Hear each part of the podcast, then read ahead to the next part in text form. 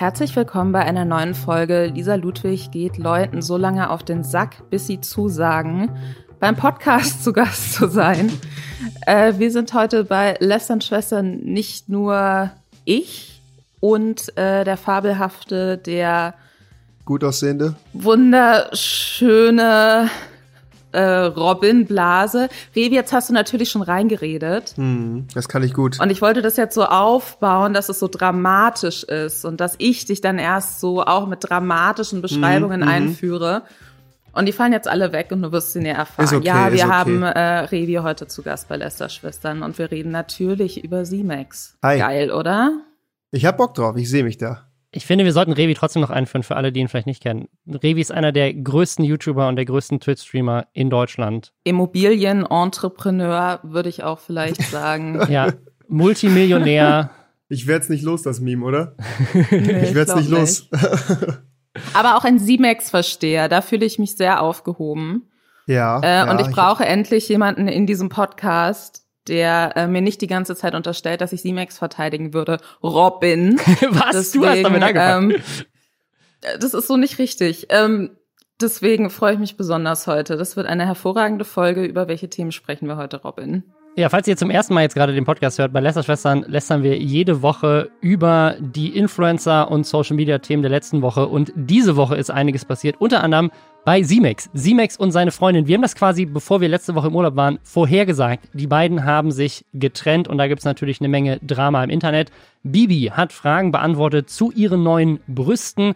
Es gibt ein riesiges Drama rund um Hot Tub Streams auf Twitch. Unge pitcht ein neues Businesskonzept, bei dem Revi uns vielleicht auch ein paar Inside-Informationen geben kann. Der sitzt nämlich gerade auf Madeira mit Unge zusammen. Außerdem gab es einen riesigen Shitstorm rund um Luke Mockridge und KuchenTV, der da mitgemischt hat. Das und mehr jetzt nach Hashtag Werbung. Und zwar für HelloFresh. Da gibt es aktuell ein ganz besonderes Angebot und zwar die Möglichkeit, 50% Rabatt auf die erste Bestellung zu bekommen. Das ist um einiges mehr als sonst. Das gibt es aktuell limitiert mit dem Code Schwester50 noch bis zum 18.04.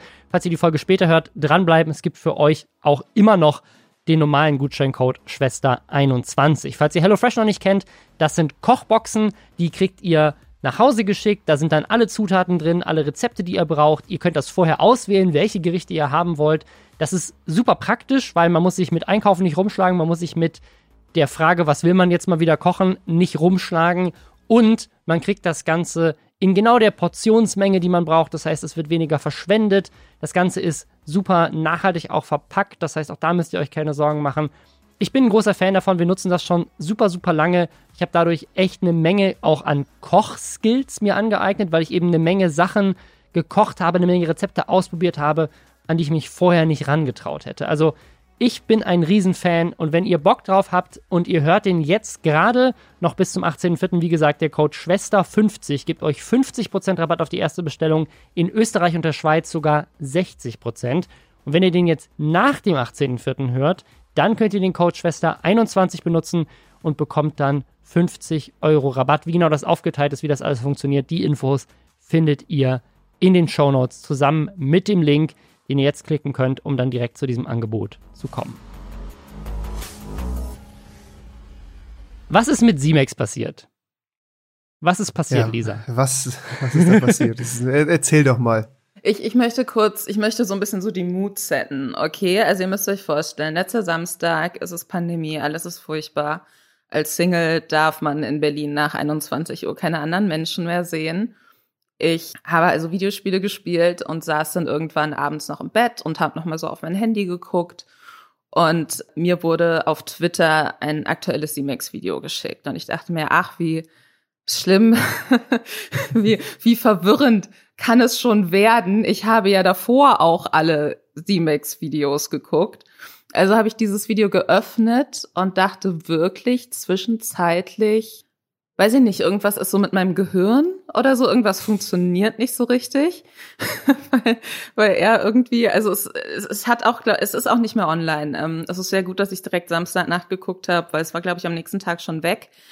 Simex sagt, er und die große Liebe seines Lebens, Ellie und er haben sich getrennt Und dann fängt er an zu erzählen, wie es dazu gekommen ist, dass sie sich getrennt haben. Es geht um äh, den Vorwurf, dass sie ihn betrogen hätte, was er herausgefunden hat, weil er Fotos auf einer Kamera hat, auch so mit Timecode, wie sie. Das habe ich überhaupt nicht verstanden. Mit dem Typ, mit dem sie ihn angeblich betrogen hat, irgendwo an einem Tisch sitzt und lächelt, wo auch nicht ganz sicher ist, wer hat diese Fotos gemacht, warum sind die auf dieser Kamera, wer macht überhaupt noch Fotos mit Kameras einfach so im Privaten. Vor allem beim Betrügen. Es ist so, ja, das, das, Entschuldigung, das what?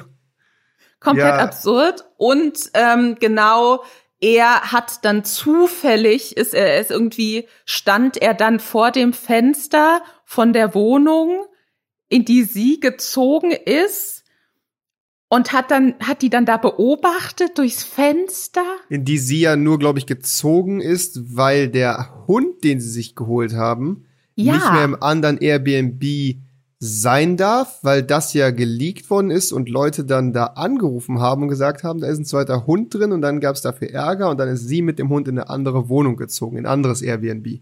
Es ist äh, eine sehr verstrickte Storyline. Ich glaube, eine weitere Sache war auch, dass sie Angst hatte, weil Leute auch die Adresse von diesem Airbnb, Airbnb da hatten und dann haben mhm. irgendwie auch gab's Drogen, dass da Leute vorbeikommen wollten. Es gab bisher drei vorgelegte Gründe, warum sie ausgezogen ist. Einmal diese Hundesache, das war so der erste auf jeden Fall, so hatte ich das auch verstanden. Dann haben sie in diesem Statement-Video gesagt, also dass sie halt einfach Angst hat, was ja, was ich nachvollziehbar finde, was ich absolut nachvollziehbar finde, auch wenn ich mir nicht sicher bin, wie viele 14-Jährige nach Barcelona fliegen würden, um Simex zu boxen. Und ähm, der dritte, der dritte Grund, den liefert dann aber Simex, weil ich, wenn ich mich noch richtig erinnere und wirklich ich war mir nicht sicher, ob ich einen Hirnschlag erlitten habe, als ich dieses Video gesehen habe. Deswegen bin ich mir auch nicht ganz so sicher. Äh, es klang so, als wäre sie ausgezogen, weil sie sich sowieso die ganze Zeit gestritten hatten und die beiden eine Beziehungspause machen wollten. Das ist jetzt so die dritte Erklärung für Ellies Auszug in diese andere Wohnung, die sie Max aber wohl auch bezahlt hat. Und in, also mal, wenn sie eine Beziehungspause hatten und er hat sie dann in der Wohnung mit jemand anderem zusammengesehen, hat sie ihn dann wirklich betrogen oder hatten sie eine Pause?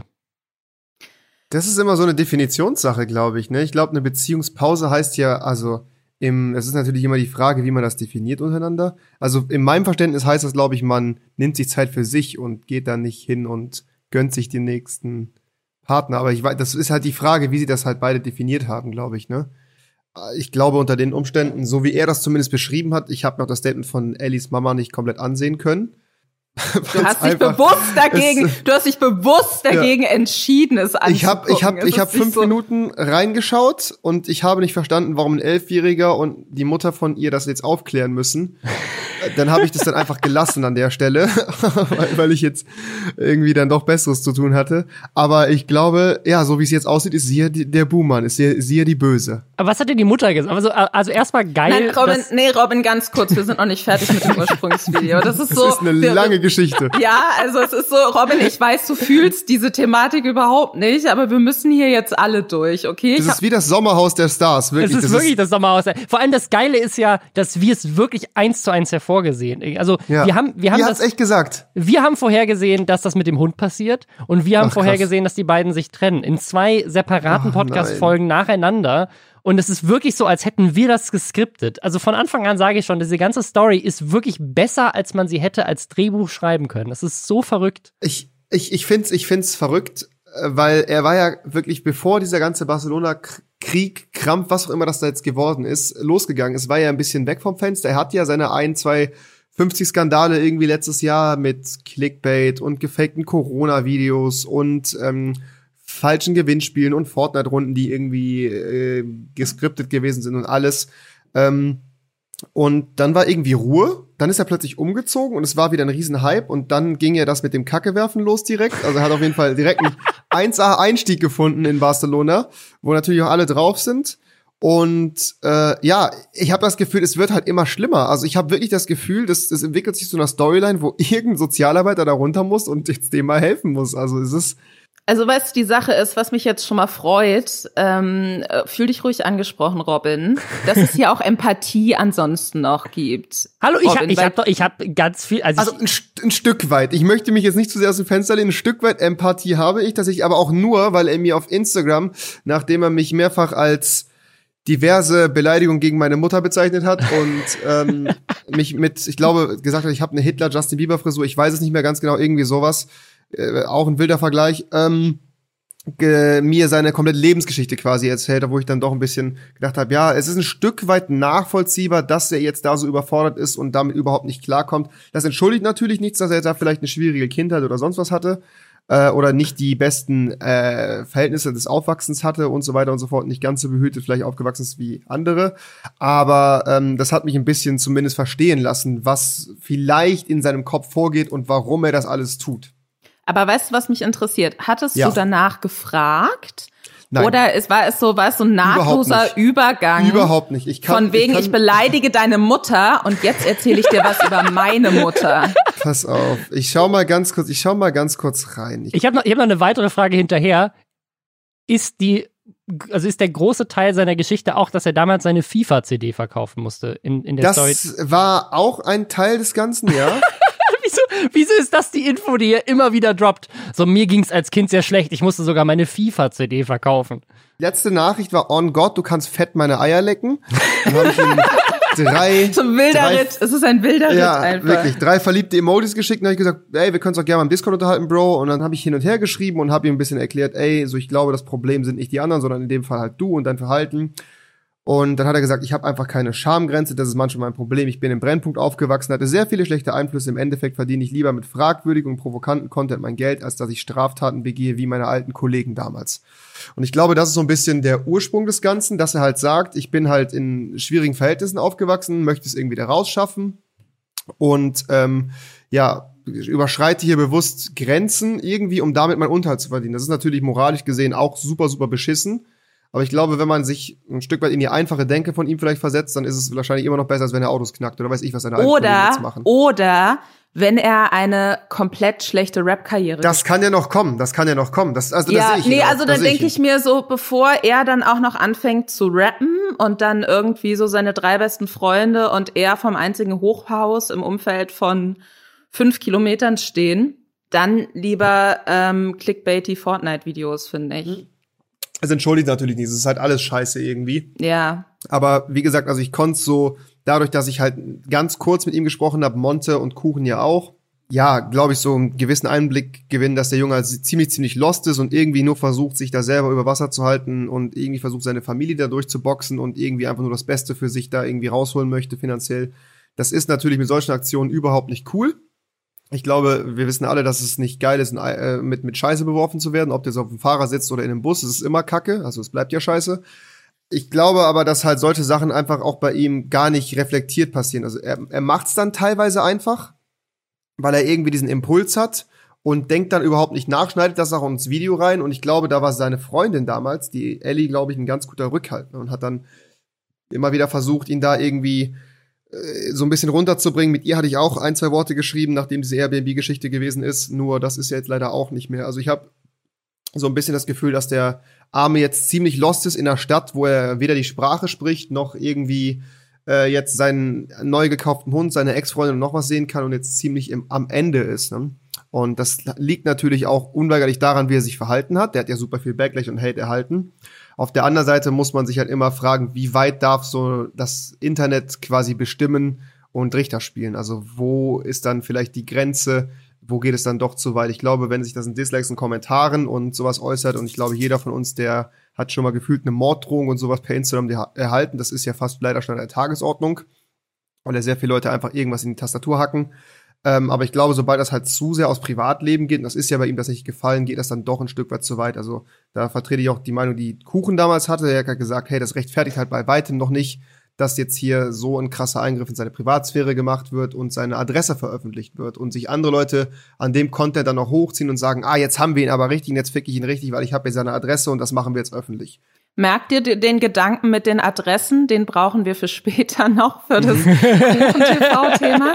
äh, nee, sehe ich, äh, sehe ich auch so, bin da total bei dir. Was ich dann aber interessant finde, ist, wie er seine Ex-Freundin dann in diesem Video zum Abschuss freigibt, ne? Also die Sache Das stimmt ist, auch, ja.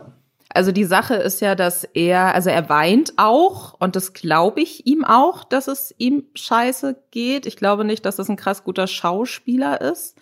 Nee. Ähm, die, äh, die Sache ist aber, dass ähm, also die ja offensichtlich Beziehungsprobleme hatten, das sagt er ja auch und er spricht dann auch darüber, dass es wohl immer mal Probleme gab. Er spielt da seine eigene Beteiligung aber extrem runter. Und ich finde, das ist für mich, das, das fällt dann auch wieder zusammen mit dem, äh, was du jetzt eben auch angesprochen hast, dass er halt erzählt, ja, ich mache die Sachen so und so, weil mir wurde was angetan oder ähm, ich komme aus schwierigen Verhältnissen. Und das äh, spielt natürlich überall mit rein, aber man hat ja trotzdem immer noch die Möglichkeit, sich selbst zu entscheiden. Und ähm, ich finde jetzt, so wie er diese Trennungssache so ein bisschen erzählt, klingt es so, als wäre sein größter Fehler gewesen, dass er diese Frau halt einfach so liebt. Und er schneidet einmal kurz an, dass es wohl einen ähm, krassen Streit gab, woraufhin sie ausgezogen ist, wo er wohl krasse Sachen zu ihr gesagt haben soll. Er sagt aber nicht was und erzählt dann lieber weiter, wie scheiße sie sich verhält.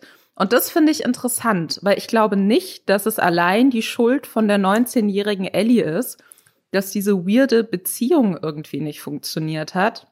Und vor allem finde ich es nicht in Ordnung, dann irgendwie so eine, ja, im, im Kern dann doch eher männliche Teenie-Zielgruppe so loszulassen auf so eine 19-Jährige, die davor schon in einem Video gesagt hat, dass sie Panikattacken hat, weil sie Ja. damit nicht umgehen kann. Und das ist irgendwie so, das stößt mir so voll komisch auf. Das finde ich echt sehr, sehr schwierig. Auf der anderen Seite muss man ihm ja auch zugute halten, dass er ihre Accounts ja gelöscht hat. Also die kann ja gerade gar nicht angegriffen werden. Ja, sie kann sich aber auch nicht äußern, weißt du? Das stimmt. Also das ist halt Das so. stimmt, das stimmt Herzlichen Glückwunsch. Die wollte doch auch Ja. Vloggerin werden in Barcelona. Ich glaube, ich habe auch ein Video von ihr Mhm. gesehen, da zeigt sie irgendwie auch ihre Tattoos, die nicht so schön sind, aber es ist auch nicht an mir, das zu beurteilen. Und ähm, dann Dafür ist hat, es er, ja- dafür hat er ja schöne Tattoos, ne? so schöne Tattoos. Deswegen vielleicht ist es auch besser, dass sie sich getrennt haben, weil sonst wäre sie auch so, keine Ahnung, mega zugehackt gewesen. Das wäre dann das nächste Gesichtstattoo gewesen. Ich weiß es nicht.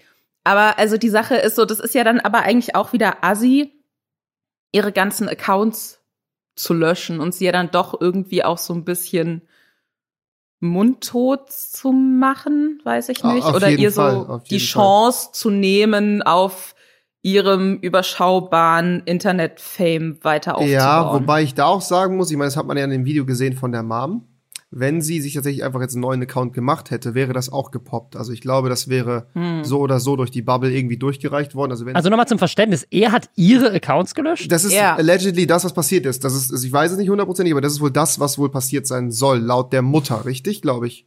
Genau, die Mutter hat das erzählt. Das ist jetzt das, das, ist das Muttervideo. Ich würde noch einmal kurz auf dieses Empathie-Thema äh, Mhm. eingehen. Also, weil ich, ich, ich gehe voll mit mit euch, dass ich sage, ich habe auf jeden Fall Empathie mit ihm. Ich habe viel mehr Empathie mit, mit Ellie, weil Ach so in ja, ihrer sowieso. Situation, wenn ich mich da so versuche reinzuversetzen, ist das so, ich habe hier so einen süßen Freund, der ist irgendwie cool mit Fortnite unterwegs, ich, der hilft mir, meine eigene Social-Media-Reichweite irgendwie damit auch aufzubauen.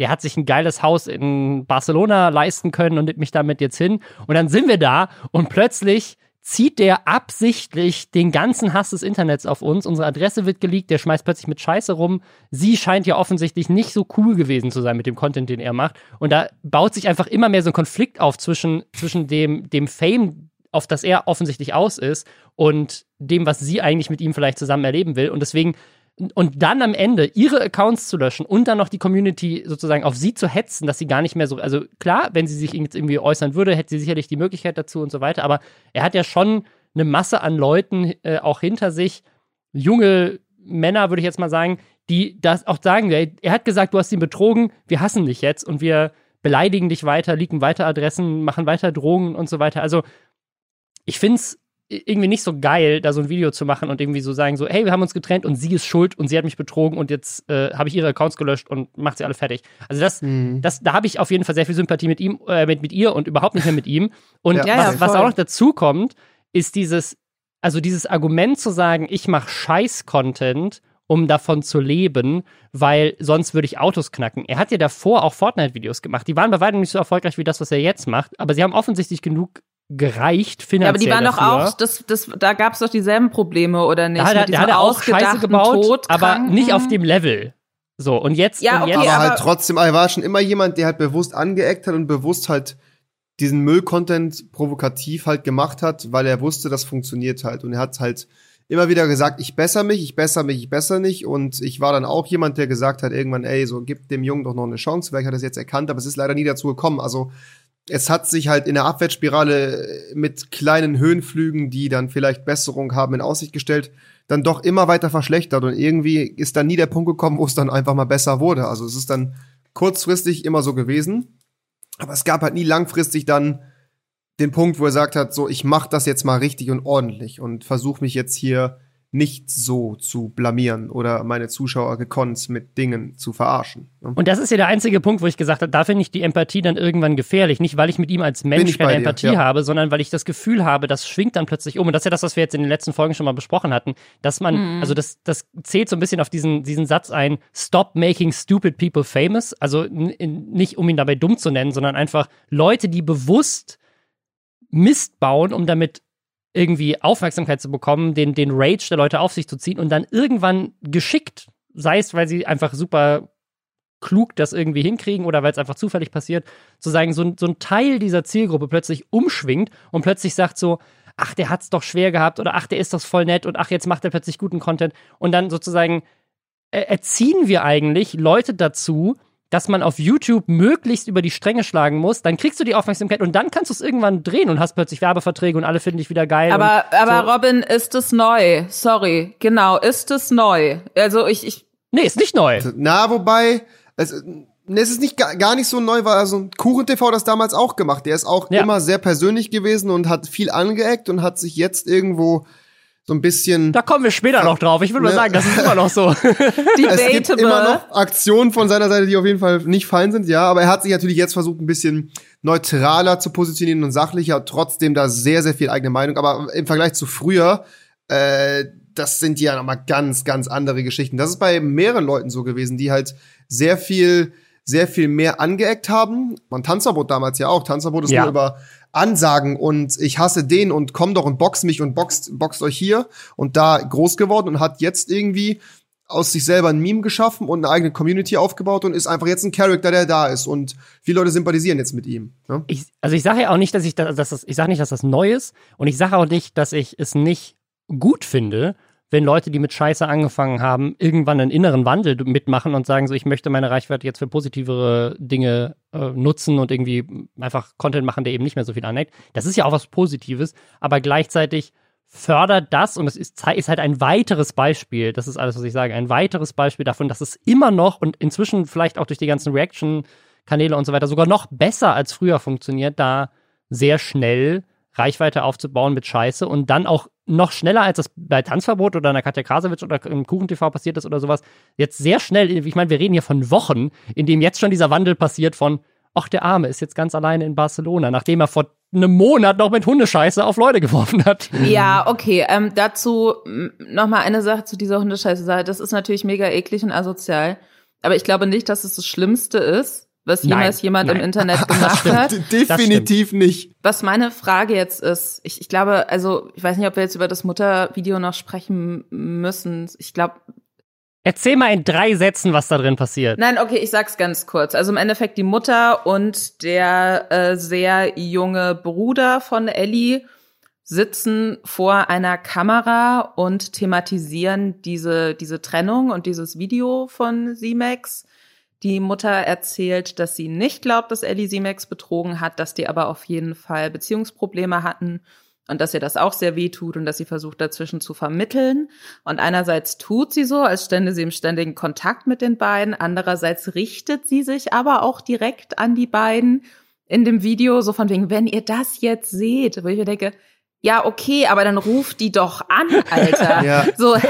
Ja, ja, ja. es ist ja, wirklich, also finde ich ganz komisch und wirkt auf mich jetzt so, als würde die Mutter da auch noch irgendwo eine YouTube-Karriere für Ja, sich sie möchte auch Cloud. Ich, also ich warte jetzt noch auf das Statement von dem zweiten Hund von Simex, weil der ist ja auch jetzt, sage ich mal, irgendwo ein Stück weit da betroffen. Der wohnt jetzt in einer anderen Wohnung. Vielleicht Ja, hat ja. er da ja auch was gesehen, ne? Ich bin mal gespannt, was für Wellen das schlägt. Also, das ist halt das Ding. Es mi- mischen sich ja wirklich alle Leute darauf ein, sogar Freunde aus dem Privaten, die nichts mit YouTube am Hut haben, fragen mich, was ist denn da los? Und ich sage nur, ich kann es nicht sagen. Ich hätte es am liebsten. Und ich bin ja ein Stück weit, leider Gottes, glaube ich, nebst Kuchen und wahrscheinlich eine Monte ein Stück weit und auch Trimax, weil wir das uns gerne zusammen immer im Stream reingezogen haben, weil es so affig und blöd und asozial war, mit dafür verantwortlich, dass es wahrscheinlich so große Wellen geschlagen hat durch die Streams und die ganzen Reactions, die wir dazu gemacht haben. Es war 1A funny Content für uns, es war wirklich lustig, bis zu einem gewissen Grad, wo man dann gemerkt hat, ja, der ist halt leider doch schwieriger, als man denkt. Deshalb, ja, ich, ich, ich, ich bin mittlerweile, ich blick selber nicht mehr durch. Also ich äh, Ja. würde nicht sagen, dass ich Experte auf dem Gebiet bin. Also ich habe es ja auch irgendwann irg- drangegeben, weil es mich einfach nur noch genervt hat. So, ne? Also auch es das finde ich ehrlich, finde ich also übrigens nicht problematisch. Also ich möchte auch gar nicht sagen, dass es, dass es nicht absolut äh, auch völlig Sinn macht, äh, Reaction-Videos zu sowas zu drehen und damit auch mehr Aufmerksamkeit auf sowas zu lenken im ersten Moment ähm, Ja. und dann auch zu sagen, guck mal, was da, was da für ein Typ ist und was der macht. Ähm, Mhm. Und da ein bisschen dagegen zu halten auch, ne? Weil Voll, ganz voll. oft kommt es ja vor, dass das diese Communities so kleine Bubbles sind und du hast da deine 500.000 Abos und die ganze Community denkt so, ja, voll geil, der hat mit Hundescheiße auf den Bus geworfen. Und bis dann irgendein Reaction-YouTuber kommt und sagt so, äh, warte mal. Ist nicht geil. passiert in dieser Bubble eigentlich nichts. Ja, ja, ja. Der Punkt, den ich da jetzt noch spannend finde, also wa- Revi, was glaubst du, wie sollte man damit jetzt weiter umgehen? Weil ich denke mir auch, also mich hat's auch mega entertained bis zu einem bestimmten Punkt. Ich habe da auch im Podcast immer sehr gerne drüber gesprochen. Ich werde Ja, permanent es auf Twitter und Instagram von Leuten auf C-Max angesprochen Ja, und ich glaube, es hört ist, nie es wieder auf. Aber was, was ist jetzt so, wie, wie kommt man da jetzt raus? Ist jetzt der richtige Weg zu sagen, man ignoriert es jetzt komplett, weil der gerade offensichtlich einen Nervenzusammenbruch hat und allein ist und da Hilfe von Leuten braucht, die nicht über Reaction-Streams stattfinden kann? Was glaubst Es du? ist, es ist schwierig. Ich glaube, man muss es einfach mal abwarten, was da noch kommt. Äh, vielleicht gibt es jetzt auch die große Versöhnung. Er hat ja gesagt, er macht jetzt drei Monate nichts, wenn er jetzt wirklich erstmal das Ganze ruhen lässt und sich da versucht neu zu orientieren, vielleicht wieder zurückzieht, was auch immer jetzt gerade. Es liegt ja letztendlich daran, was er da öffentlich stated und was er macht. Dann ist es, glaube ich, der erste Moment jetzt erstmal, glaube ich, abwarten, jetzt nicht noch weiter die Spekulationen anheizen. Ich habe aber blöderweise das Gefühl, dass entweder Ellie, ihre Mutter, der Hund oder Simex selber oder irgendwer nochmal das Ganze wieder entfacht, ne? Und ähm, da auch diese ganze Geschichte, ich frage mich halt immer, wie real ist sowas? Warum ist da eine Kamera und warum filmt man sich und fotografiert? Es ist alles so seltsam und weird. Ich habe das auch schon im Stream gesagt. Ich bin einfach mal gespannt, was da jetzt noch kommt und ich glaube, solange sollte man einfach mal die Füße stillhalten und hoffen, dass da nicht das Ganze sich noch weiter nach unten bewegt. Punkt. Ja. Ich finde, das ist ein schönes Schlusswort, um uns äh, anderen Themen zu widmen, nämlich Bibis Brüsten. Robin, Äh, Warum muss ich mich Bibis Brüsten schon wieder widmen hier? Also, äh, du bist die einzige von uns dreien, die Brüste hat.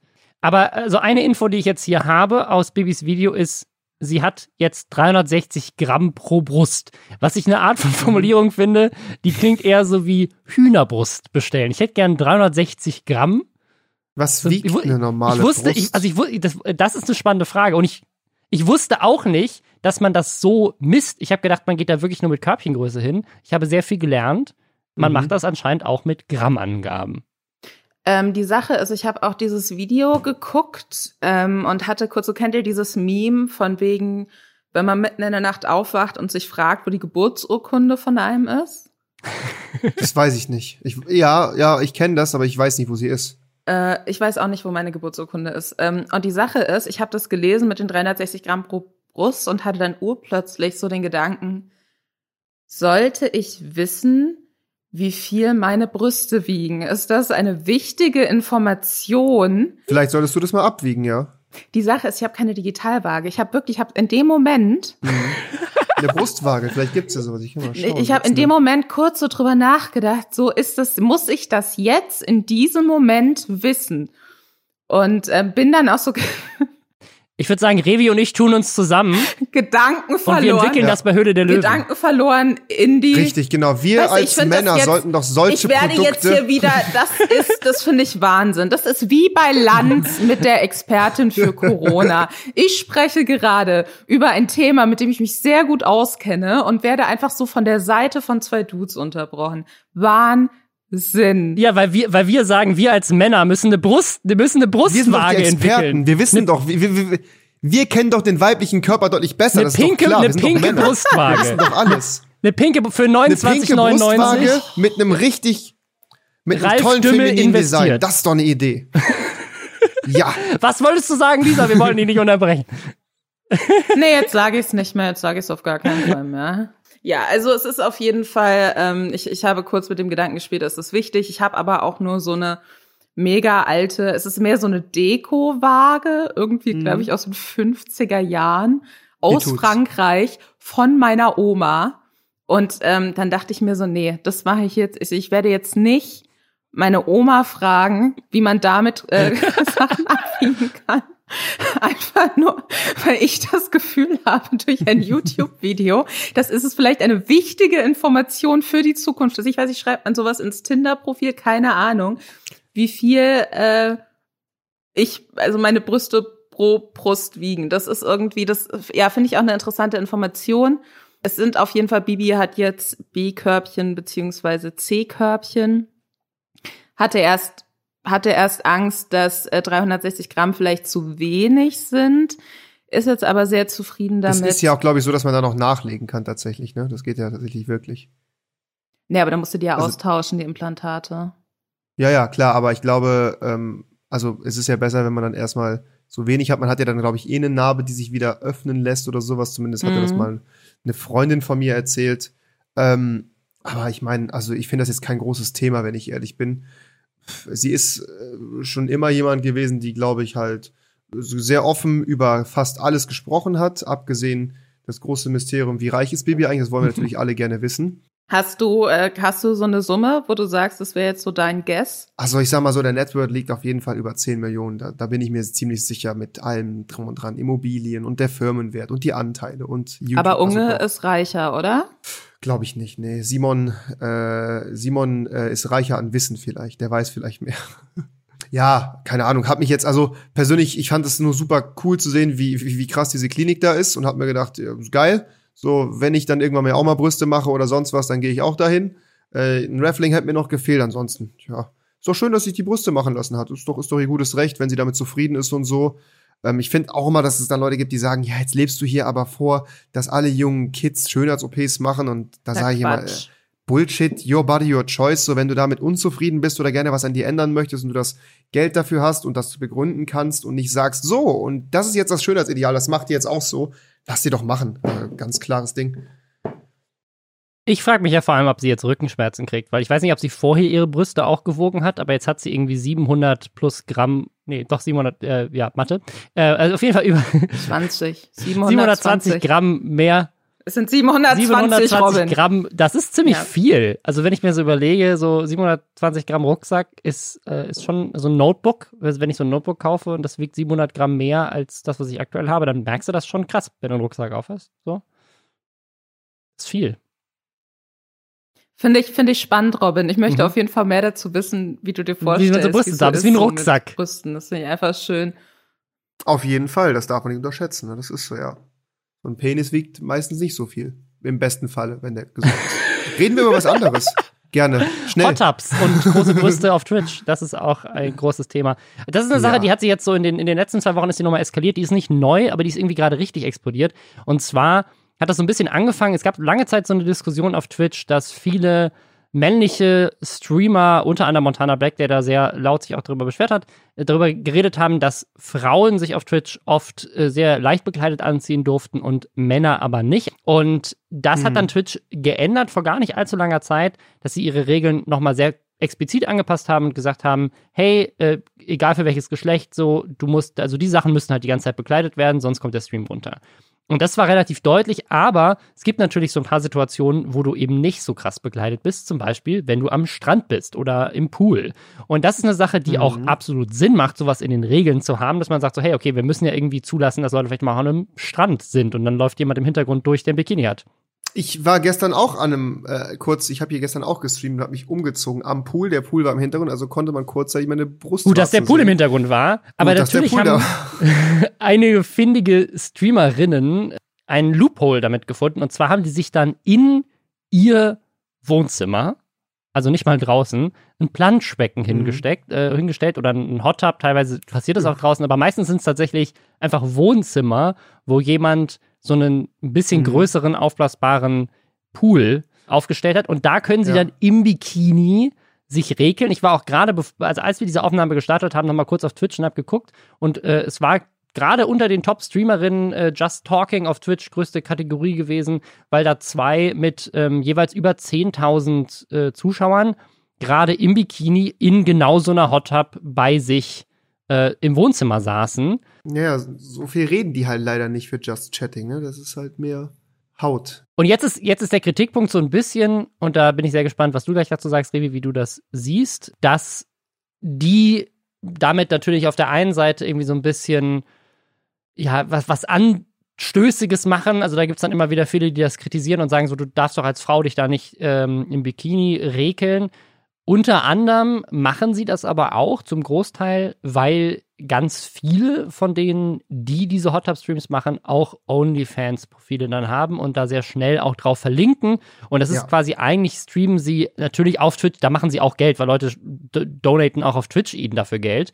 Ähm, teilweise gibt es dann auch so Aktionen, also Amorant heißt sie, glaube ich, ist eine der, also der, also ich glaube ich, die größte mhm. OnlyFans-Creatorin überhaupt und auch eine der größten Twitch-Streamerinnen, hat, glaube ich, zweieinhalb Millionen Follower die macht das dann auch so, dass wenn sie irgendwie Geld gespendet bekommt, dann dreht sie sich um und zeigt halt ihren Hintern in ihrem äh, Tanga-Bikini.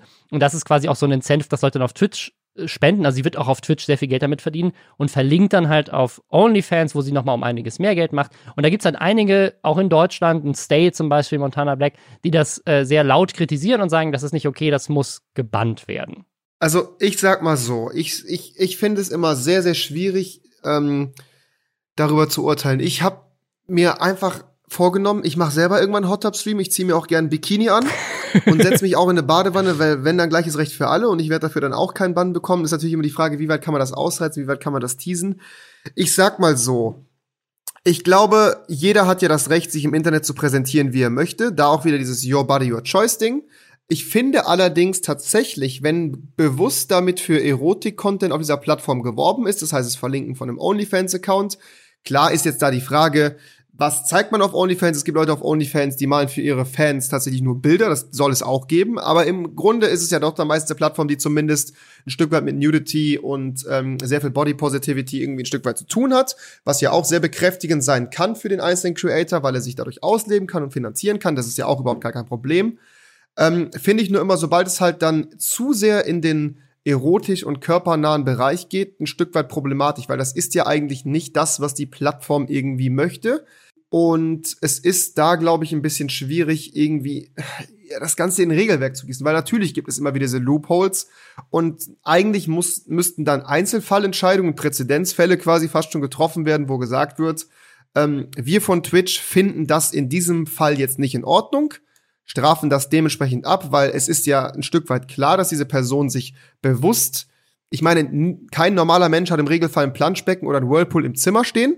Das würde ich jetzt einfach mal so staten, dass das da ja bewusst ist, dass dieses dieses aufreizende Auftreten wenig mit ähm, ich möchte hier Body Positivity zeigen und meinen Körper äh, irgendwie äh, und und so weiter und so fort zur Schau stellen, sondern primär einfach darum, dass es halt um Geld geht und Monetarisierung des eigenen Körpers so und das dann auch ganz schnell zu Erotikseiten weiterleitet. Ich glaube, im Endeffekt ist da tatsächlich Twitch gefragt, zu entscheiden, wie geht man mit diesen Einzelfällen um und das im Regelfall, im Regelwerk irgendwie noch weiter zu, zu manifestieren. Ähm, Im Endeffekt, wie gesagt, soll es jedem erlaubt sein, im Internet zu zeigen, von ihm oder von ihr oder was auch immer äh, für ein Pronomen da genutzt wird, was, was, was man möchte. Nur ich bin der Meinung, dass es halt nicht unbedingt in dem Umfang in diesen Loopholes auf Twitch gehört. Was sagst du denn dazu, Lisa, dass äh, Frauen sich in Bikinis auf Twitch zeigen? Ist das ein Problem? Maxim Markov hat dann ein sehr, sehr gutes Video auch zugemacht ähm, auf seinem YouTube-Kanal, wo er halt so ein bisschen auch versucht hat, das so auseinanderzukriegen. So einerseits, es ist ja sowieso ein Problem, dass immer, wenn eine Frau nicht komplett bekleidet ist, dass es dann so mega sexualisiert wird und dann muss das ja immer irgendwas mit Sex oder Porno zu tun haben. Das ist natürlich totaler Quatsch. Ich glaube, wenn das so Streams sind, wo Frauen in Bikinis sich an aufblasbaren Bananen reiben oder so, was übrigens Fun Fact eine Unterfetisch-Kategorie auf Pornhub ist. Also es gibt sehr viele Videos auf Pornhub. Bananen? Äh, nicht explizit, es müssen nicht Bananen sein, aber auch irgendwie halt an so aufblasbaren Tieren, die dann auch noch so quietschen. Also das ist äh, tatsächlich das ist eine Fetisch-Kategorie. Äh, Verstehe ich nicht, aber no King Shame, also macht, was ihr wollt. es ist, ich, entschuldige bitte, es ist kein King-Shaming, wenn ich darüber aufkläre, dass es das gibt. Nee, nee, klar, ich sag nur, wäre nicht meins. oh. Aber also jetzt, also Stand aktuell, Stand in diesem Moment äh, streamt Amurant mit einer Banane in ihrer Hot Tub, einer großen Genau, und das ist Banane. dann halt der Punkt, wo man sagen muss, wenn das jetzt eine Plattform ist, die ansonsten sehr, sehr hart durchgreift, wenn es um sexualisierten Content geht, dann ist es natürlich, müsste es so ein No-Brainer sein zu sagen, das geht zu weit das können wir nicht zeigen. Ich sehe nicht das Problem, wenn einfach irgendjemand vor einer Webcam sitzt im Bikini und dann ist mir das auch egal, ob das äh, Revi ist oder ob das irgendeine attraktive Frau ist. Jeder sollte dieses Recht haben, so zu streamen. Aber wenn es natürlich offensichtlich äh, pornografisch wird. Und da ist es dann halt schwierig, das so abzustufen. Ne? Also mhm. da müsste man halt wissen, okay, wer ist jetzt die Instanz, Wer Richtig, entscheidet ja. jetzt wirklich fair für alle Videos gleich, das ist jetzt zu viel aus dem und dem Grund und äh, das geht noch. Und ich glaube, das ist halt wirklich das Schwierige daran.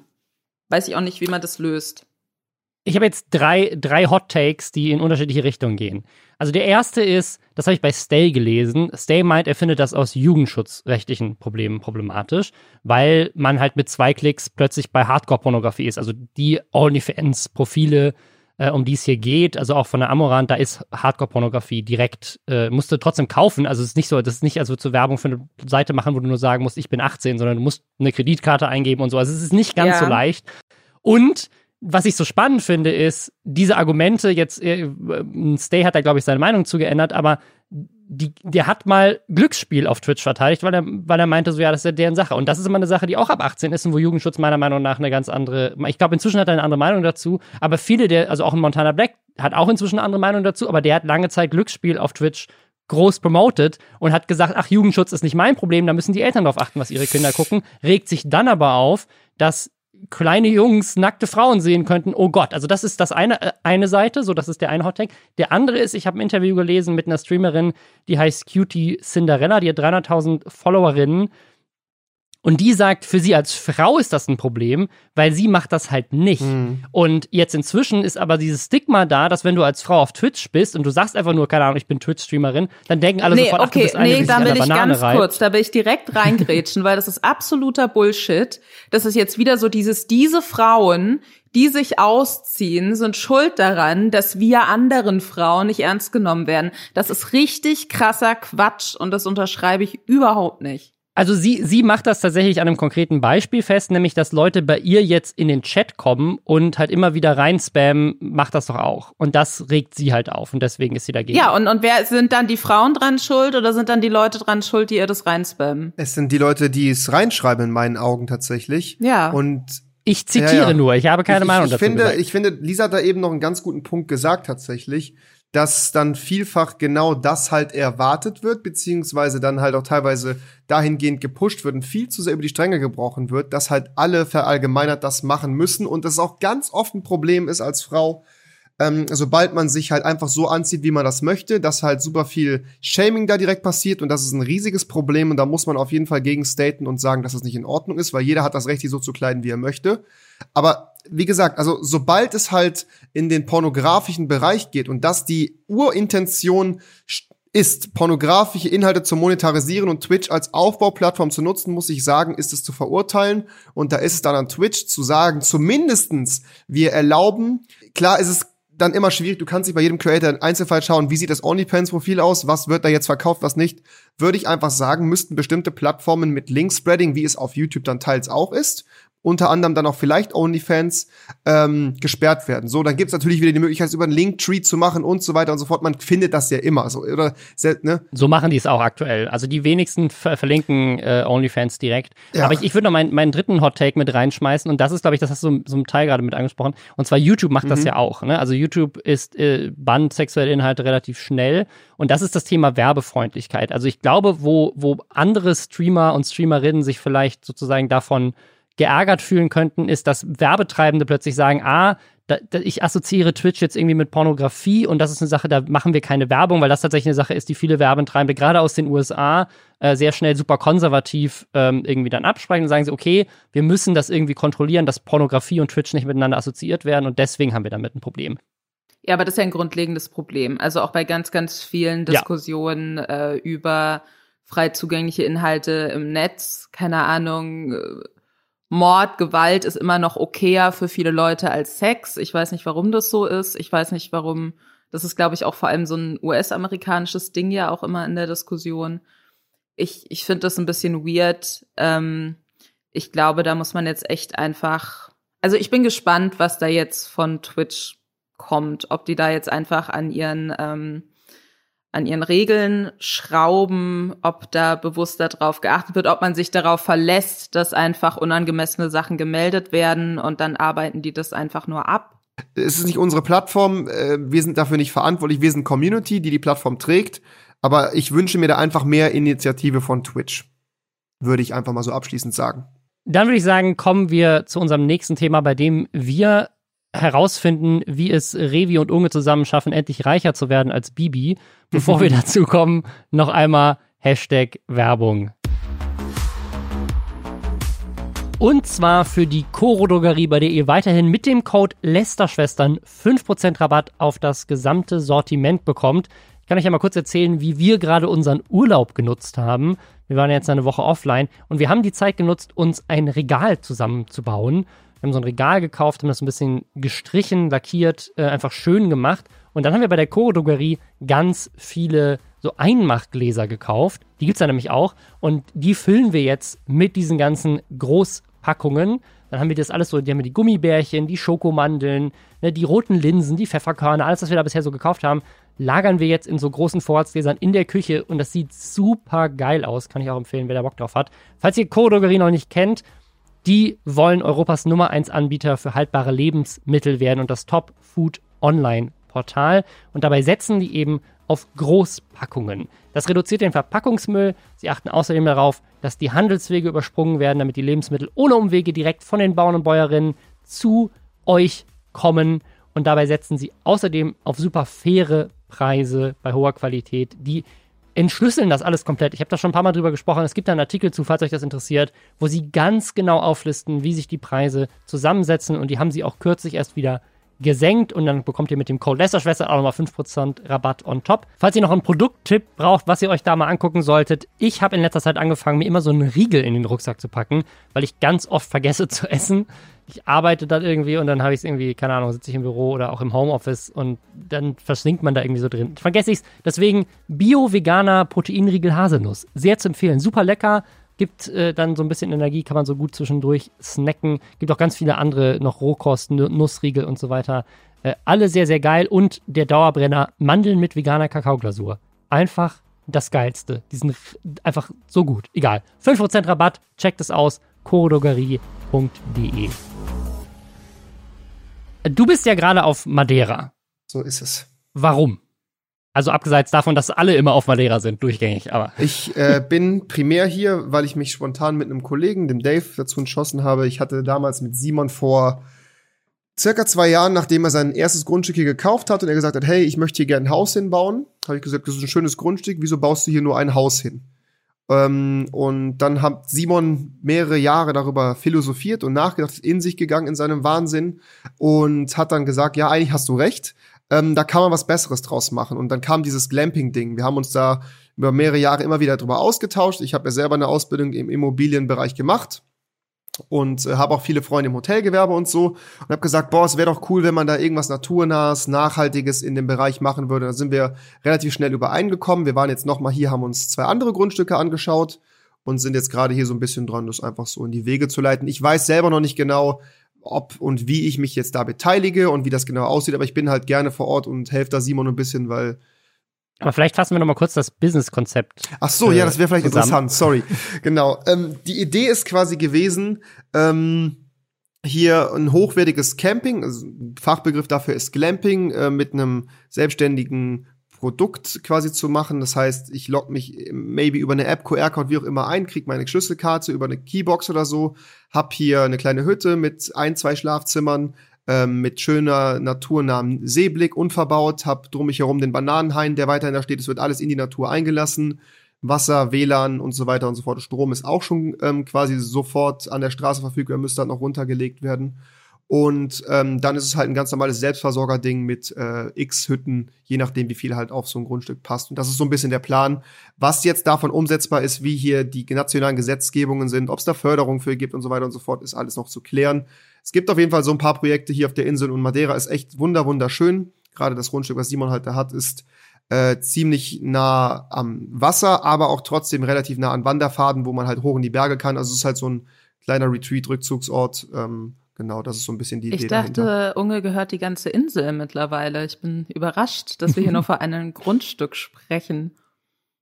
Ja, das ist ja, man muss ja, man muss ja einen Anfang finden. Ne? Ich meine, Madeira ist tatsächlich gar nicht so klein, wie man denkt. Ich sag's auch immer wieder im Stream, Simon hat hier ein Schreckensregime etabliert mhm. und alle haben Angst vor ihm. Nee, also klar, Simon hat ja schon gut äh, investiert, investiert glaube ich, und das macht er auch sehr gewissen. Er hat auch teilweise Waldstücke einfach gekauft, die nicht mal bebaubar sind oder gar nicht bebaut werden dürfen aus Naturschutzgründen. Er hat einfach gesagt, ich kaufe das jetzt, weil ich das einfach gerne erhalten möchte. Und das finde ich ganz cool. War das dieses Video auch, wo er so runtergerutscht ist?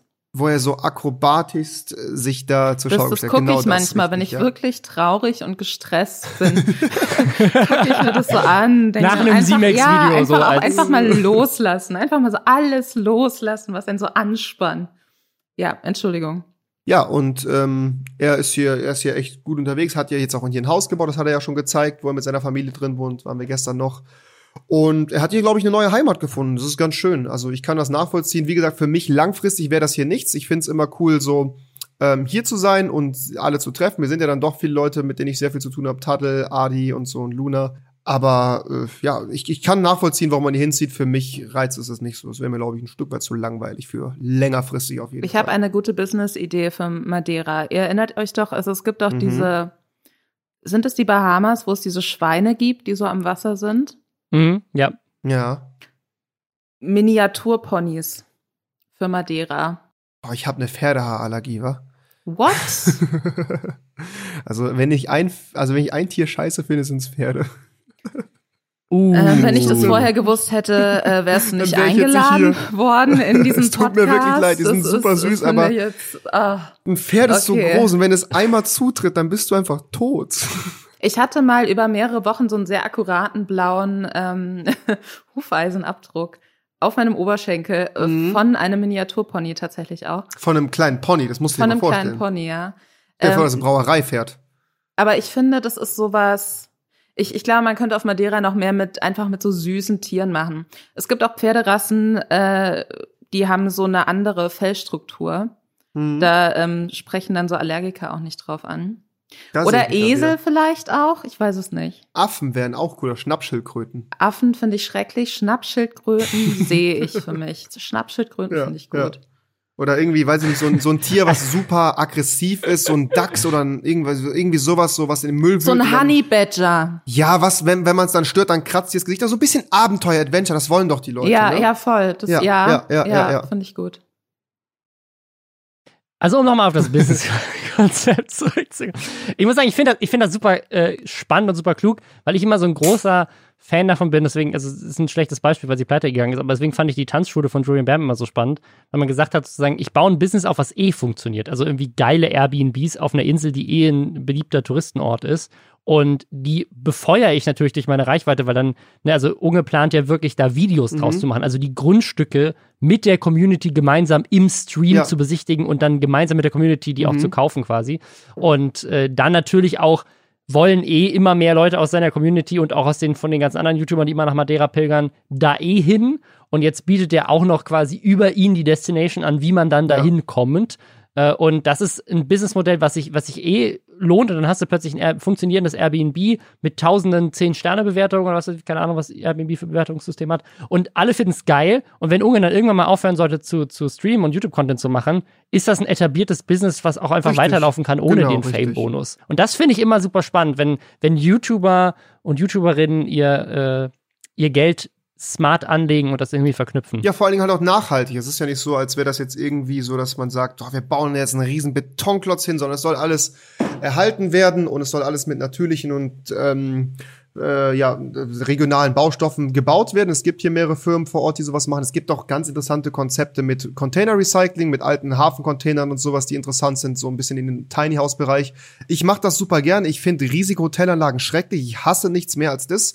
All-Inclusive kann mich wirklich dreimal am Arsch. Ich finde das super anstrengend. Ich finde es cool, mit Freunden irgendwo zu sein, zu kochen zusammen, bisschen außerhalb der Natur zu sein, ein bisschen den Komfort trotzdem halt zu haben. Und ich finde das ein geiles Konzept. Und äh, ja, mal schauen, was sich da entwickelt. Gibt es denn eigentlich, weil ich finde bei Madeira, man hört immer so, der und der zieht da jetzt hin, die Leute wandern aus, Mhm.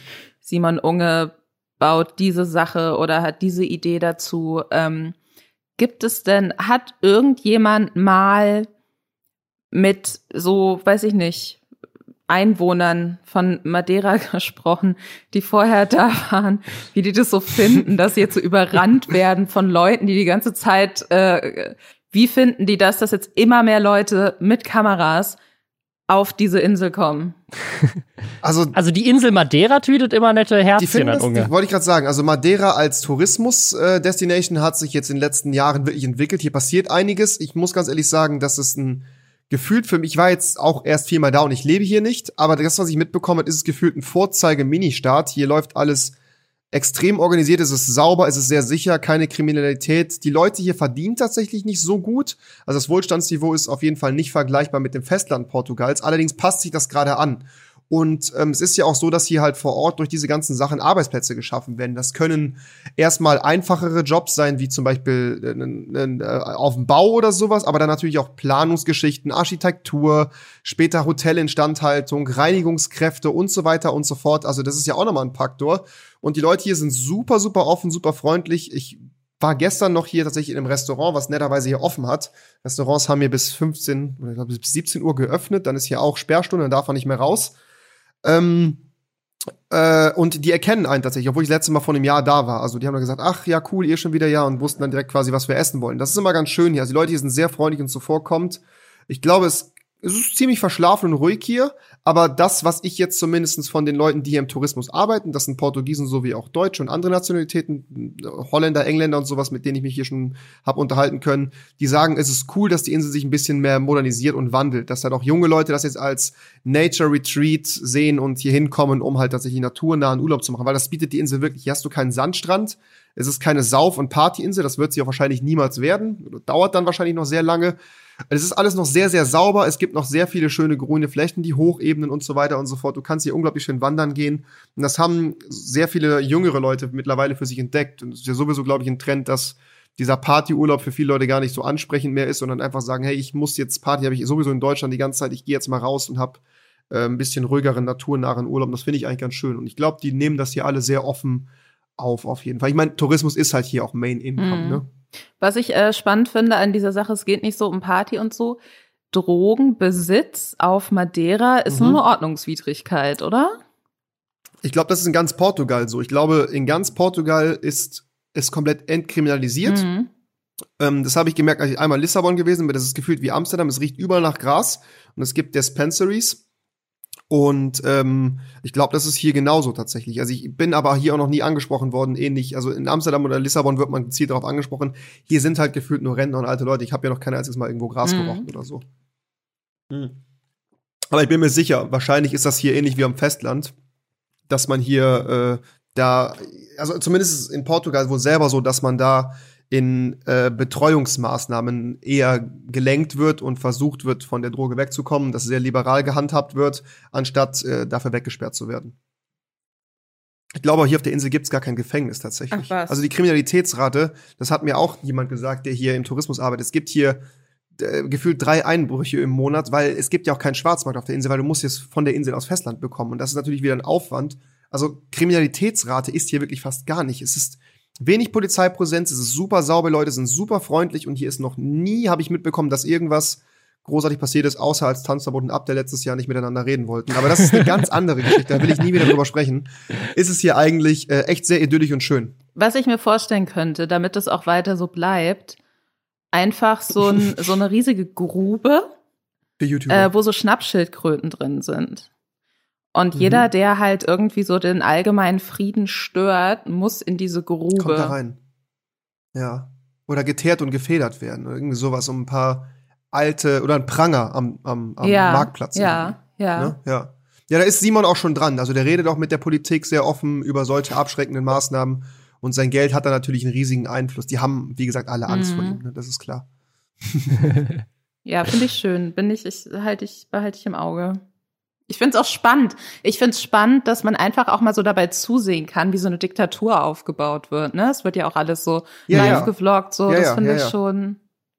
Ich würde sagen, wir kommen zu unserem letzten Thema. Und zwar, ich weiß nicht, wie ich das jetzt am besten zusammenfasse, weil es potenziell rechtliche Konsequenzen gibt, wenn man einen Fehler macht.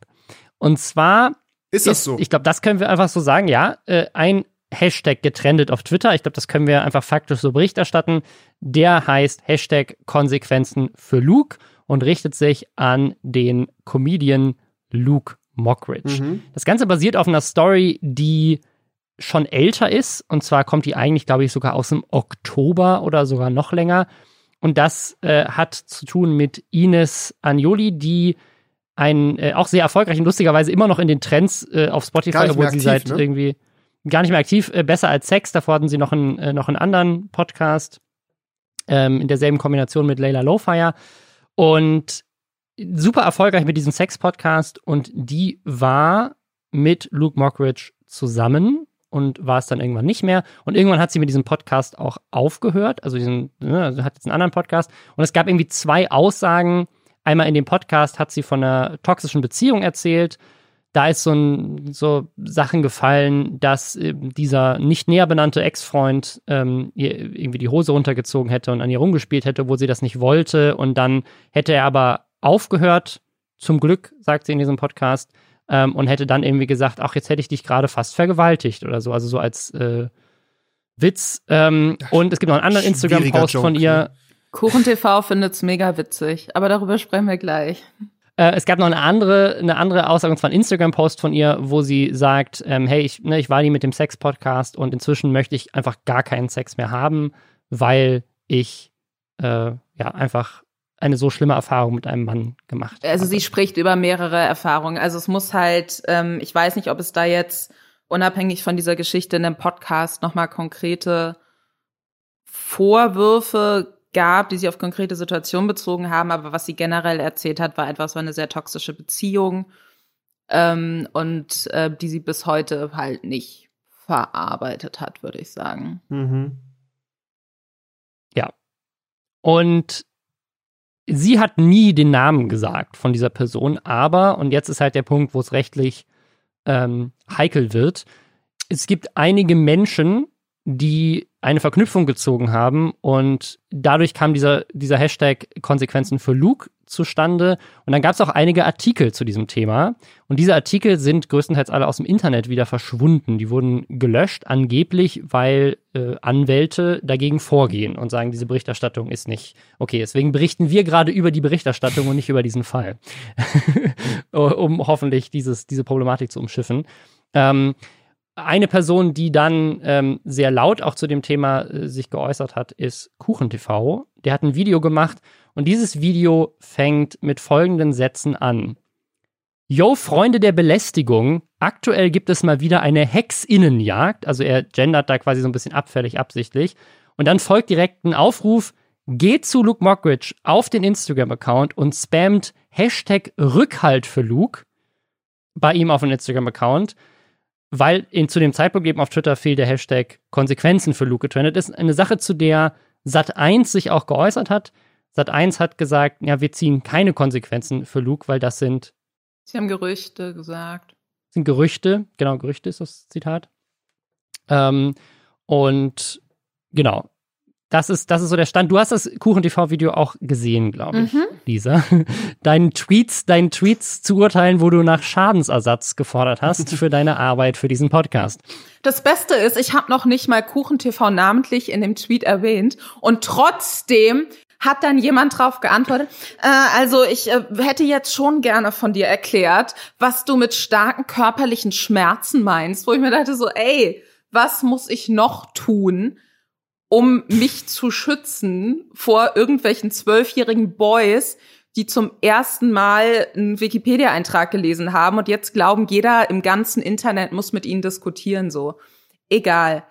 Äh, ja, also äh, ich finde das Thema insgesamt sehr schwierig. Ich glaube, es ist erstmal wichtig klarzustellen, dass äh, Konsequenzen für Luke als Hashtag, so wie ich das gesehen habe und mitbekommen habe. Da ging es nicht darum, dass gefordert wurde, wurde, dass niemand mehr mit Luke Mockridge zusammenarbeiten soll, sondern es ging vor allem um die Forderung nach einer Stellungnahme und darum zu sagen, seit eins, guck mal, hier hängen jetzt überall Plakate mit diesem Boy.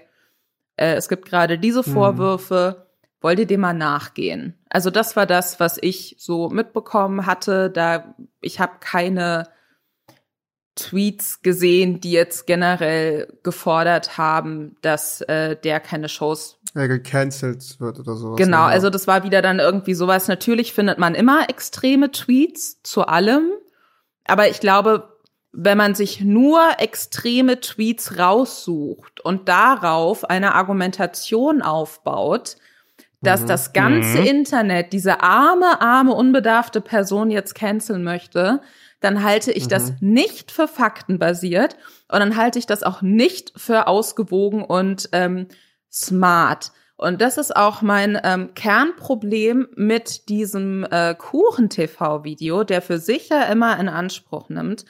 Er redet nur über Fakten, er steckt da nirgendwo emotional tief drin.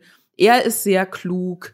Das Wort intelligent fällt sehr er, oft. Ja. Er äh, hat das alles mal gegoogelt und so und er guckt da nüchtern drauf. Und das ist ja auch das, was so seine Zuschauerschaft so für sich immer in Anspruch nimmt, von wegen, ja, alle sind immer so aufgeregt und hier wird versucht, das zu canceln und da wieder die bösen Feministinnen.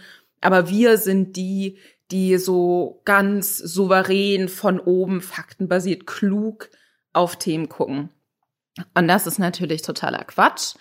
Äh, und das ist aber was, was in diesem Video sich sehr deutlich zeigt, dass das halt totaler Quatsch ist. Also er, ähm, er, erzählt, er, er steigt so ein, wie du es gerade beschrieben hast, Robin, und erzählt dann halt so ein bisschen, okay, das sind die Vorwürfe. Natürlich hat man jetzt bisher nur eine Seite gehört. Luke Mockridge hat sich dazu noch nicht geäußert. Ähm, und man kann jetzt Du fasst das gerade viel sachlicher zusammen, als es tatsächlich erzählt wird. Also es ist sehr emotional ja, aufgeladen. Ja, an, an, den Punkt, an den Punkt komme ich gleich. Genau, also so, wenn man, also er erzählt das schon so im Kern und sagt dann auch immer wieder, ja, er will ja jetzt auch, man weiß ja auch nicht, ob es passiert ist. Und es kann ja durchaus sein, dass das passiert ist. Und es äh, ist natürlich, ist, man hört ja immer wieder, dass sowas Frauen öfter mal passiert, so auf die Art, ne? Also er nimmt sich selbst immer so, also er baut sich selbst so die Chance ein, auf Kritik dann sagen zu können, nee, aber ich habe ja doch, ich habe ja doch gesagt, dass ich, also dass sie ja nicht gelogen haben muss. Ich habe doch gesagt, dass es total wichtig ist, dass sich Luke Mockridge da jetzt auch äußert.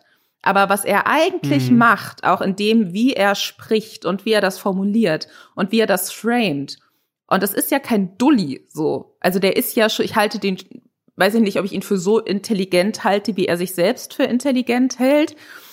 Aber ähm, auf jeden Fall äh, weiß der ja aber, warum er sich diese Sachen, die er da so sagt, so aufgeschrieben hat. Und er weiß auch ganz genau, wie er Sachen framed, damit es so in seiner Argumentation passt. Und das macht er da halt. Und das ärgert mich so krass. Also ich habe wirklich so, ich hatte das, ich habe es gestern in meiner Mittagspause geguckt und hatte so mehrere Punkte, wo ich wirklich so aufstehen musste und den Raum verlassen musste, weil ich wirklich dachte, ich schlage jetzt gegen die Wand, weil ich das wirklich mir in meinem kompletten journalistischen Dasein als ehemalige Chefredakteurin auch von einer feministischen Seite, es ist immer dasselbe, dass dann immer diese actually Boys reinsteppen und einem dann jetzt erstmal so erklären wollen, nee, man muss sich da jetzt ja mal beruhigen und sie sind ja die, die da jetzt so ganz äh, ohne jegliche Vorbehalte drauf gucken können. Und ähm, Sie haben das jetzt mal kurz gegoogelt und deswegen können Sie mir jetzt besser erklären, wie das ist, als äh, ich als Person, die mich seit Jahren damit beschäftige oder als jede andere ja. Person, die sich da dazu irgendwie oder halt selbst betroffen genau, ist. Sogar, ne? genau, ja. total. Und mhm. das ist was, das fuckt mich richtig ab und das nervt mich und das wird im Laufe des Videos aber auch noch schlimmer. Und was er dann eben auch macht, und das ist ein Teil, der wurde auf äh, Twitter geteilt und hat dann den Shitstorm gegen Kuchen TV losgetreten, dass er dann anfängt, so ja, aber so dieses Jahr, jetzt hätte ich fast vergewaltigt. Natürlich harte Aussage, aber vielleicht war es ja als Witz gemeint. Und wenn man sich da so, wenn beide das auch so als Witz wahrnehmen, dann ist es ja okay, wo ich mir denke, die komplette Geschichte ist doch, dass es von ihr nicht als Witz wahrgenommen wurde. So, was ist jetzt hier das Argument? Ja. Sonst hätte sie sich ja nicht echauffiert und das öffentlich so gestellt. Genau. Ja. Und was er dann am ja. Schluss nochmal macht, ist, ähm, keine Ahnung, so einen alten, äh, weiß ich nicht, äh, Pille ins Glas, Witz nachzuerzählen und zu erzählen, wie witzig er denn findet. Und äh, da kriege ich immer richtig die Krise, weil sowohl meine Schwestern als auch ich, als auch sehr, sehr viele Leute aus meinem Bekanntenkreis hatten schon K.O.-Tropfen oder irgendwas ähnliches im Getränk. Und das ist nicht witzig. Und ich habe auch keine Lust mehr, mehr mir von Leuten anhören zu müssen, die von nichts, worüber sie die ganze Zeit schwarzhumorige Witze machen, persönlich betroffen sind, worüber ich jetzt lachen muss, weil äh, sie können da ja drüber lachen, weil ne, aber auch immer auf Seite der Täter dann irgendwie, weil in diesen Witzen geht es immer darum, nach unten zu treten und die Witze sind immer auf Kosten der Opfer und jeder, der das witzig mhm. findet und das dann damit auch mit Einblendung für sich so verargumentiert, dass er sagt, ja, schwarzer Humor, den verstehen eben nur intelligente Leute. So, das ist einfach, ja. da kriege ich komplett da, die Krise. Ja, das ist das ist auch so ein Punkt, also wie gesagt, ich habe mir das Video selber gar nicht angeschaut und habe nur so am Rande mitbekommen, äh, was da passiert ist, kann dir aber mit diesem Thema schwarzer Humor, ja, wenn du es nicht verstehst, dann ist das nicht mein Problem, das ist halt ein Joke. Es ist immer sehr schwierig, da die Grenze zu finden. Ich glaube, dass viele Leute einfach dieses Mittel schwarzer Humor nutzen, um bewusst halt Underlining Sexism, Racism, was auch immer halt einfach loszuwerden. Und das ist natürlich nicht richtig und cool. Und dieses Argument, dass, ja, weil du es nicht verstehst, du bist halt einfach so dumm, meinen Humor zu verstehen, also darfst du dich jetzt auch nicht aufregen, du bist halt so dumm. Das ist, das ist halt super schwachsinnig, das ist super, super blödsinnig. Ich, äh, was ich halt noch gesehen habe, oder beziehungsweise was mir wohl zugetragen worden ist, dass es halt ähm, genau das Problem ist, dass wohl wieder gar nicht klar gewesen ist zu Anfang, was jetzt genau passiert ist und um, um wen es da überhaupt geht. Deshalb fand ich auch persönlich jetzt, auch wenn ich das Video, wie gesagt, nicht gesehen habe, immer sehr schwierig, direkt dazu irgendwas zu machen, bevor man überhaupt weiß, was eigentlich passiert ist und was abgegangen ist, finde ich das immer ein bisschen sehr voreilig. Ich glaube, da tut es dann vielleicht gut, noch mal ein bisschen auszuwarten, bis zumindest Statements von beiden Seiten da sind, eventuell, um das irgendwie einordnen zu können. Zumindest wäre das der Move gewesen, den ich jetzt gemacht mhm. hätte, wenn ich in der Position wäre. Und, und genau das ist ja aber das, was Konsequenzen für Luke eigentlich fordert. Also, wie gesagt, er pickt da halt die Tweets raus, die ähm, dann ein bisschen extremer sind vielleicht. Aber eigentlich geht es darum zu sagen, das ist eine Story aus dem Oktober oder noch früher. Das Einzige, was sie fordern, ist sozusagen, sie hat das jetzt schon mehrfach irgendwie in die Öffentlichkeit gebracht und es passiert irgendwie nichts. Und das würden wir gerne ändern und wir wollen quasi durch diesen Ne, dadurch, dass es ein bisschen lauter wird rund um dieses Thema, ähm, dafür sorgen, dass eben genau diese Klarheit vielleicht geschaffen wird. Mhm. Und das ist aber da, also er, er, er macht, also dafür für jemand, der sich die ganze Zeit so intelligent nennt, lässt er halt auch viele Sachen weg. Also zum Beispiel, er geht die ganze Zeit nur auf diesen ja, einen Podcast bewusst, an. Genau, ja. genau. Also weißt du, was ich meine? Das ist ja bewusst. Das ist ja nicht das, oh, ups, jetzt habe ich hier, äh, keine Ahnung, ja, in meiner Erörterung den wichtigen Punkt vergessen. Das macht er ja bewusst. Also er lässt auch, er lässt den Instagram-Post weg, er lässt den, den Fakt weg, dass sie diesen Sex-Podcast halt auch dann beendet hat. Er, er sagt solche Sachen wie, ja, also das ist eine Zahl, die ich übrigens jetzt nicht gefact-checkt habe, das ist, zitiere ich jetzt einfach von ihm, dass irgendwie ein, einer von 30 Vergewaltigungsvorwürfen fake wäre und deswegen müsse man da aufpassen, weil die Chance von einem Blitz getroffen zu werden ist ja nur eins in sechs Millionen. Wo ich meine, so, so allein, also das, diese, die, diese, diese, diese Zahlen Vergleich, zu vergleichen, ja, ja. ist so dumm. Es macht überhaupt gar keinen Sinn, weil das würde ja bedeuten, also die, die eine Chance ist absolut, die andere bezieht sich nur auf Vergewaltigungsvorwürfe. Ja, das würde ja bedeuten, dass jeder genauso hohe Chance hat, einfach von einem Blitz getroffen zu werden wie ein Vergewaltigungsvorwurf. Also es macht überhaupt, es macht, also solche Sachen. Man hätte, man, man hätte das, glaube ich, man hätte, also ich glaube, der Punkt, der da gemacht worden ist, zu sagen, dass es natürlich Vergewaltigungsvorwürfe gibt, die äh, sich nachträglich als falsch herausstellen und auch das Leben des Angeschuldigten dann extrem zerstören können. Das ist ja auch ein wichtiger Punkt, glaube ich, den man auch nicht außer Acht lassen sollte.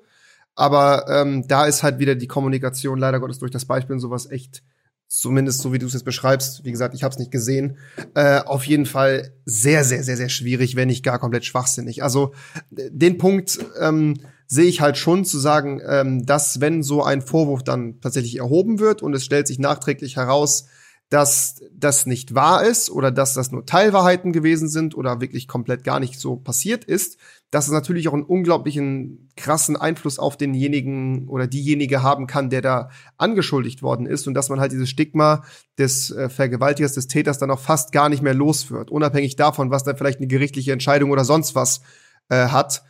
Also was, was ich einfach wichtig finde, ich möchte jetzt auch nicht im Detail über dieses eine Kuchen-TV-Video sprechen, weil das Interessantere ist für mich eigentlich, was nee. danach passiert ist.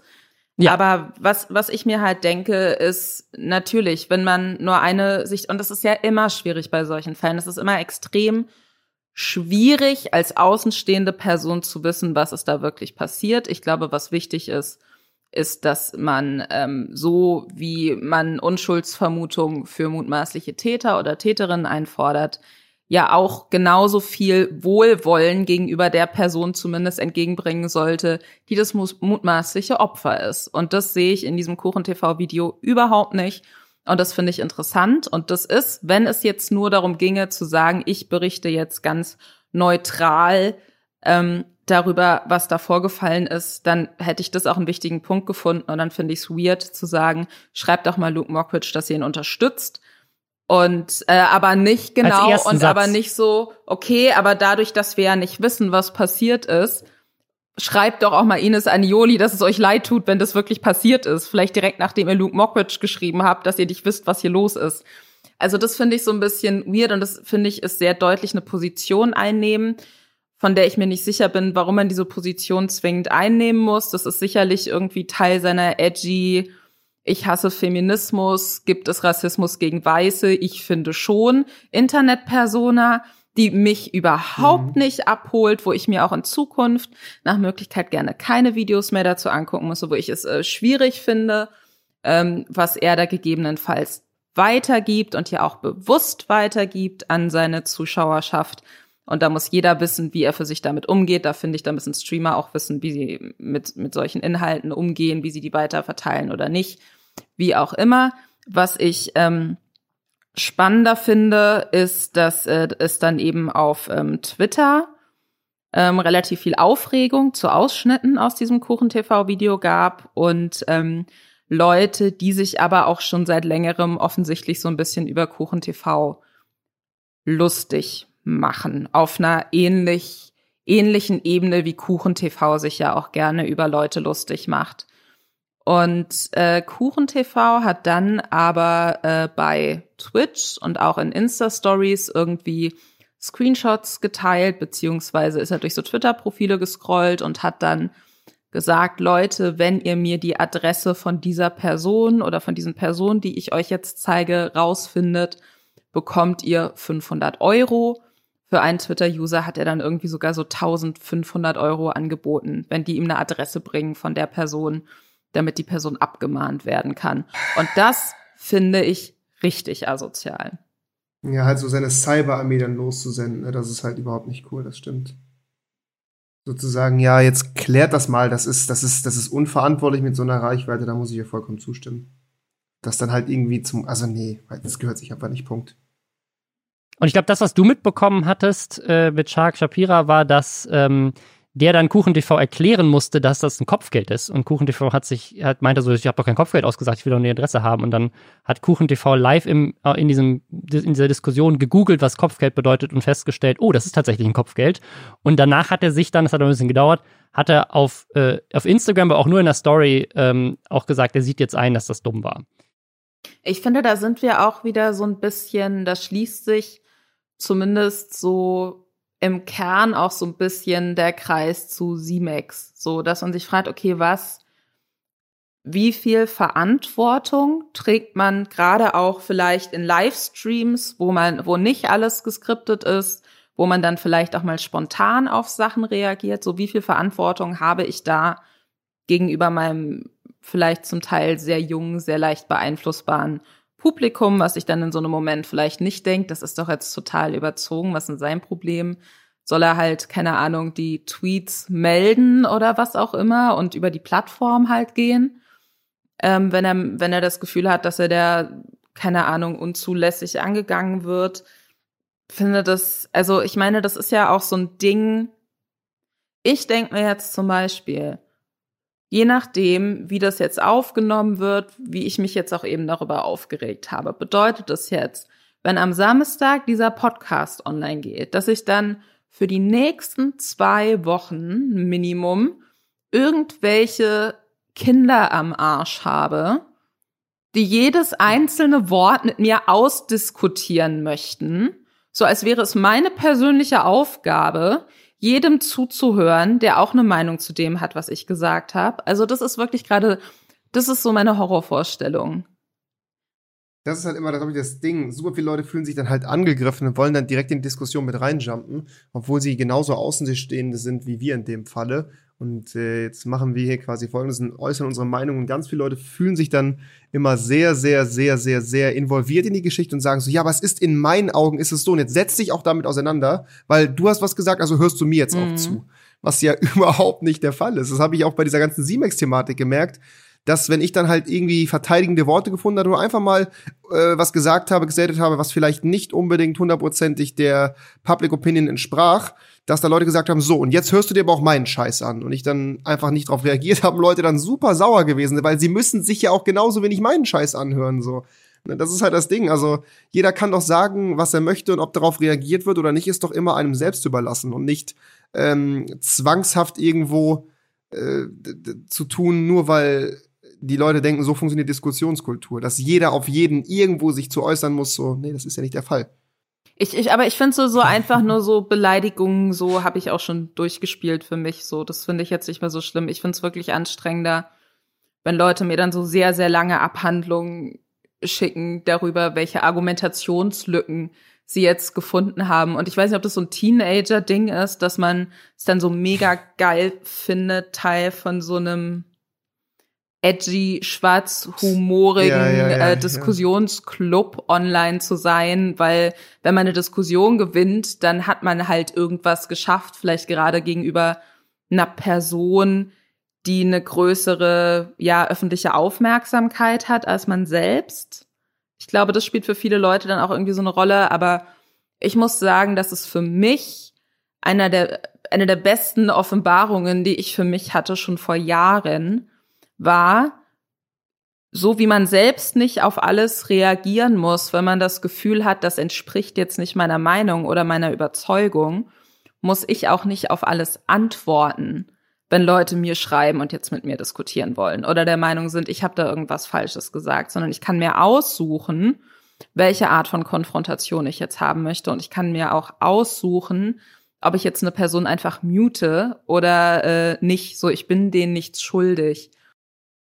Ich glaube, wir haben das Thema jetzt ganz gut auseinandergenommen, oder? Ich habe nämlich einen sehr schönen Abschluss, den ich jetzt in meinem Kopf ja, zurechtgelegt ja. habe. Ähm, Droppe ihn. Die Sache ist, was ich immer wichtig finde, auch zu sagen, so diskutieren macht ja auch Spaß, ne? Also ich verstehe schon. Absolut, wenn es geordnet ist. Ich verstehe voll gerade, wenn man so ein bisschen für ein Thema brennt oder so.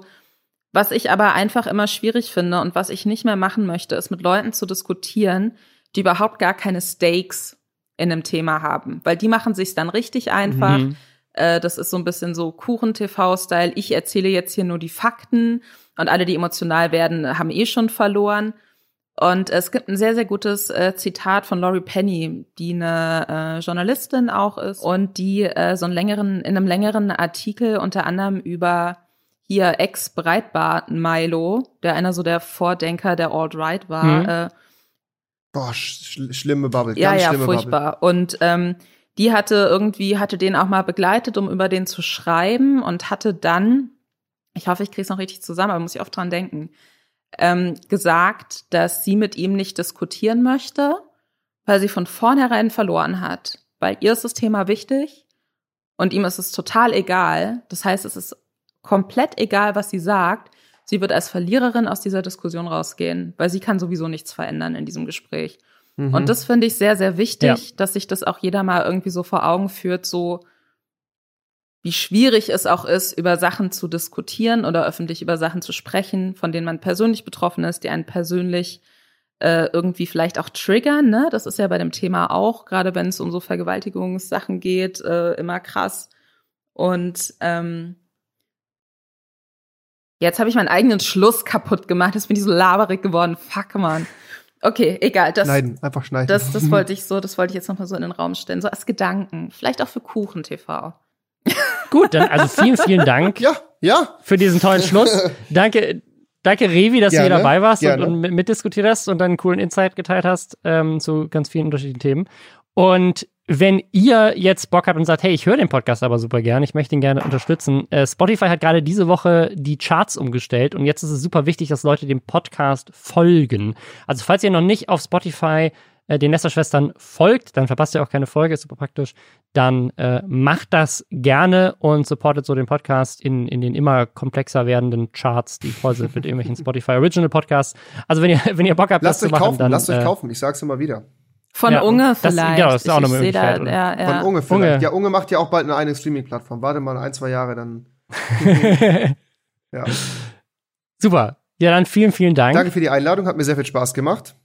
Und Ich würde sagen, wir sind alle sehr intelligent. Abschließend. ich würde auch sagen, Das würde ich sagen. aber Das nicht ist- intelligent genug für schwarzen Humor offensichtlich. Aber so knapp drunter, würde ich das sagen. kann ich nicht deuten. Ich würde einfach nur sagen, wir sind alle super intelligent.